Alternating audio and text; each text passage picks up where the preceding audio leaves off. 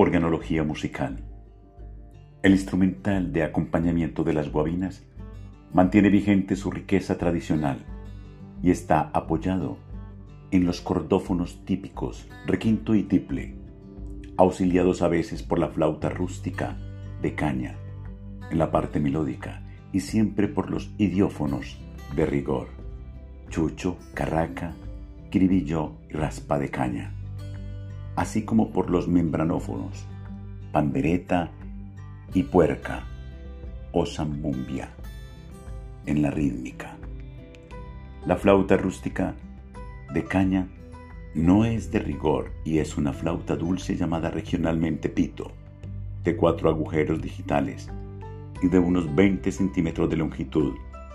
A veces es travesera de cuatro agujeros todos estos instrumentos están descritos en la tesis décima tercera, página 232 y siguientes. La flauta dicha está reemplazada a veces por el capador, las partes del canto. Por lo regular, se pueden distinguir en el canto guabinero que estamos analizando cinco partes definidas que son el preludio, el grito inicial o mote, la copla, el estribillo y los interludios. Llamamos preludio a la introducción instrumental que se realiza antes de comenzar el canto de la primera copla. Este se hace siempre en tonada de torbellino. El grito inicial o mote es una frase breve que se canta a modo de llamada de atención para cantar los periodos de la copla.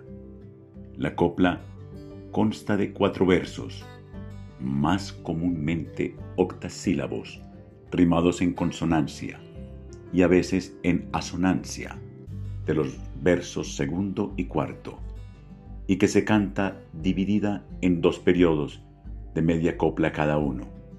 Solo en un 11.1% de los casos se observó el canto de la copla completa en un solo tranco o periodo.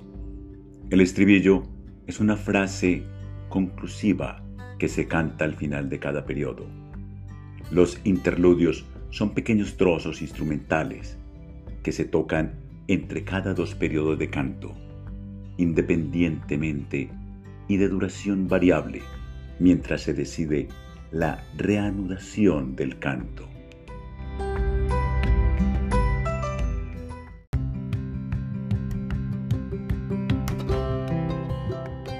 Coplas de Guavina. Si decís que por mi culpa te vas pa' la vecindad, aquí estoy, vení comeme, mata tu necesidad. Yo no canto por saber, ni porque mi voz sea buena, yo canto porque no caiga la culpa sobre la pena. La paloma que te traje, en el nido la cogí, la madre quedó llorando como yo lloré por ti. Quien fuera como el cristal que lo va bañando el agua. Quien fuera como tus ojos que me están robando el alma. Y esta casa es muy bonita. Dios se lo pague al que la hizo. Que por dentro está la gloria y por fuera el paraíso. Yo quisiera recordar nuestra vida en el ranchito, donde nos quisimos tanto y gozamos tan poquito. Yo quisiera ser la luna, yo quisiera ser el sol, yo quisiera ser la llave de aquel lindo corazón. Montañitas del Cararé, con sus árboles floridos, donde se amasan los guapos y lloran los afligidos. Peínese ese pelo, niña, que le cubre las espaldas, parece granito de oro revuelto con esmeraldas. Cante, cante compañero, que a cantar fue que vinimos. ¿Cómo no hemos de pagar la yuca que nos comimos? Yo no soy de por aquí, yo vengo del otro lado, buscando flores de aroma que me las han preguntado. Me puse a contar estrellas y a la mitad me turbé, porque vi de un lucerito muy parecido a usted.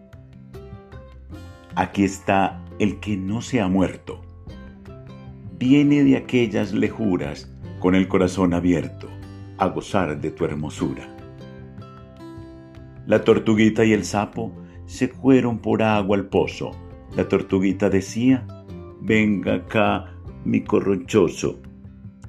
Ya los trapiches empiezan sus hornillas a prender y las mulas van subiendo la caña para moler. Para las muchachas, vino. Para las viejas, bizcocho. Para las que no me quieren, píldoras del 38. Unos dicen socorrana y otros dicen aguadeña. No discutan que las flores son las muchachas beleñas. Si me quieres con amor, no me des muerte tirana, no me mires con rigor, lucero de la mañana.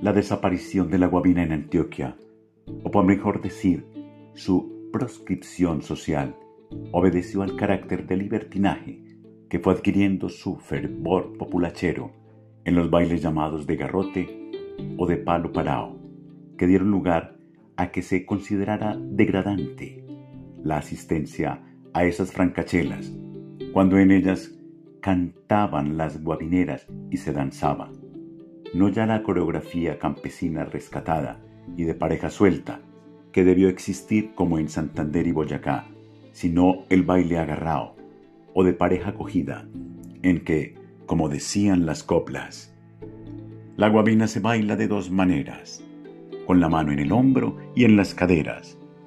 La guabina se baila de a dos en fondo, y en llegando la noche, armas al hombro. La guabina me sabe a pan de queso, y en llegando la noche, vamos con eso. La guabina me dijo que me daría una guayababiche que me tenía. Y como conclusión de todo aquello, la misma copla popular exigía que, donde canten guabina, no bailen, madre, ni mi hermana tampoco, ni mi comadre. La fuerte supervivencia de la guabina en Tolima y Huila podría indicarnos dos cosas. O que, procedente de las montañas de Antioquia, se aclimató en la llanura del Tolima Grande, o que partiendo de Santander y a través de Boyacá, llegó al plan del Tolima, ya morigerada, y se popularizó allí. El maestro Daniel Zamudio, en su obra El folclor musical en Colombia, nos dice, La guabina tolimense es una composición de don Alberto Castilla, que se popularizó en el Tolima. El motivo no es tomado propiamente del pueblo. Se popularizó, pero no es popular.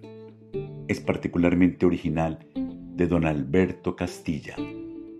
Creemos sinceramente que Samudio confundió el bunde tolimense, del cual sí puede decirse todo lo anterior, con la guabina, que tiene una fuerza popular tan notable en Tolima, Huila, que bien puede pensarse que es tan tolimense como santandereana o boyacense, o lo fue antioqueña.